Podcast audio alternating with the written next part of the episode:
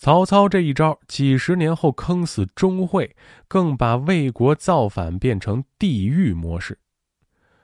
读三国历史啊，有个奇怪的现象，在魏、蜀、吴三国中啊，魏国是军队数量最多、兵员成分最杂的，然而士兵叛变规模却最小。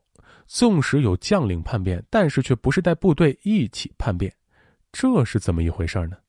大家好，我是冷军，欢迎收听冷兵器研究所在喜马拉雅推出的独家音频节目《天下兵器》。在三国末期啊，夏侯霸投降蜀汉，可以说得上是个大事件。而在其投降的过程中呢，夏侯霸没有带走一兵一卒。再比如淮南三叛中的吴秋俭，在寿春叛乱过程中，士兵根本不会与他一起叛乱。再有啊，钟会在姜维的怂恿下想自立蜀中，谁知还没有成功的钟会就被属下杀死。相比之下，吴蜀两国的情况就没这么好了。蜀国大将孟达投降魏国的时候，可是连人带城一起带着的。吴国的情况也基本差不多。当时在蜀国被灭后，投靠西晋的东吴不产投降的时候呢，带了西陵城以及数万士兵。那么。问题来了，是魏国士兵忠诚度高吗？当然不可能。魏国士兵投降不跟从武将，一个最大原因啊，就是魏国的制度，就是曹操创立的错役制。这项特殊管理制度的建立啊，使得魏国士兵叛变得有所顾忌。在东汉末年，队都是采用部区的形式，就是家人和士兵都是在一地。这个在汉末军阀割据时啊更为明显，由于当时军阀割据仅占一州或数郡土地，士兵呢基本都是在本地，家人呢也跟随在一起。后来的魏、蜀、吴三国也将部区制度保留了下来。不过啊，魏国却特立独行，仁义互居各在一方，将家人与士兵分离开，就是称为错义，也就是错义制。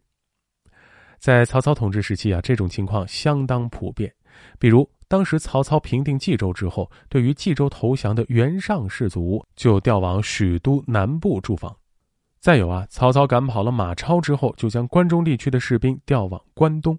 曹操之后，司马昭在平定了淮南的叛乱后，也将东吴的降兵调往中原地区。除了调士兵啊，还经常调士兵家属前往其他地方。在魏国核心区邺城，就有一个特殊的群体——世家。这些人某种意义上来说呀，就像士兵的人质一样，士兵前往各地驻守，而他们的家人呀却在邺城附近居住。不仅如此啊，他们的户籍不变更，家人世代从军。这种制度很像后来的军户制度。这些世家呀，除了居住在一起，通婚也是在世家内进行。可以说呀，世家已经成了一个特殊的群体。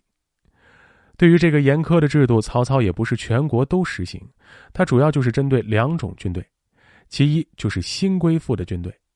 曹操起兵于陈留，他的核心区域啊就是兖州和豫州，后来兼并的冀州、并州、关中地区就实行这种制度。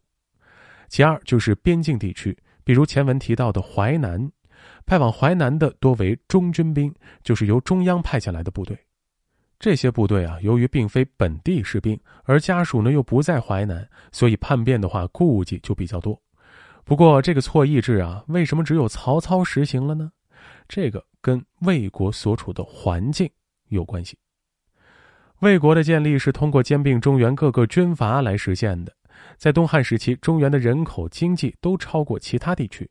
在兼并的过程中，军阀袁绍、袁术、吕布、陶谦、刘表。韩遂、张鲁这些人的降军并不受到曹操的信任，所以才要将家属与士兵隔离开，才能确保忠诚度。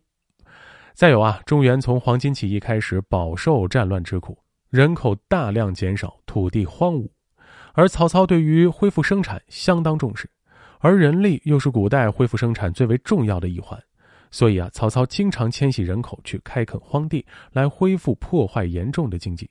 所以，将家属迁移也是防止人口与兵源流失的一个重要举措。相比于魏国、吴国和蜀国的情况就相对简单一些了。蜀国自吕蒙白衣渡江之后啊，主要控制区域就是益州，只有成都平原和汉中地区人口较为密集。吴国的控制区域呢，虽然表面看有荆州南部和扬州、胶州的广大区域，但实际上呀，只有长江沿线的几座城市人口较为密集，所以呢，不屈制就被沿袭下来。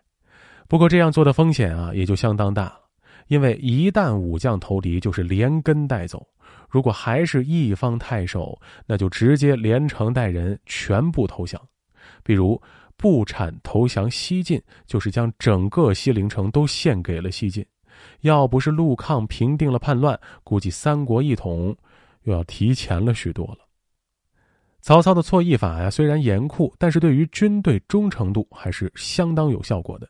这其中最典型的例子呀，就是吴秋俭的叛乱。可以试想啊，如果不是错役法，淮南士兵如果也像吴国一样家属在本地，那肯定会拼死抵抗。正是由于错役法的作用，吴秋俭才只能利用本地新归附的农民作战。错役法的作用，除了对士兵、对将领啊，也有一定威慑作用。司马懿长期在军中任职，但是他发动高平陵政变的时候，用的不是自己在西北的军队，而是自己阴养的死士。要不是曹爽被忽悠的当了富家翁，司马懿估计自己也是相当心虚。除了司马懿啊，还有淮南叛乱的诸葛诞也是一样。鉴于王陵和吴秋俭的失败，诸葛诞也是阴养数千死士。错役法这项制度对于维护曹魏的统治有着不可替代的作用，而之后西晋也同样沿袭了下来。在之后的历代王朝，错役法的身影也时常出现在军队制度中。好，本期故事到此结束。喜欢节目的听众朋友们，欢迎您点击关注，同时订阅专辑。咱们下期再见。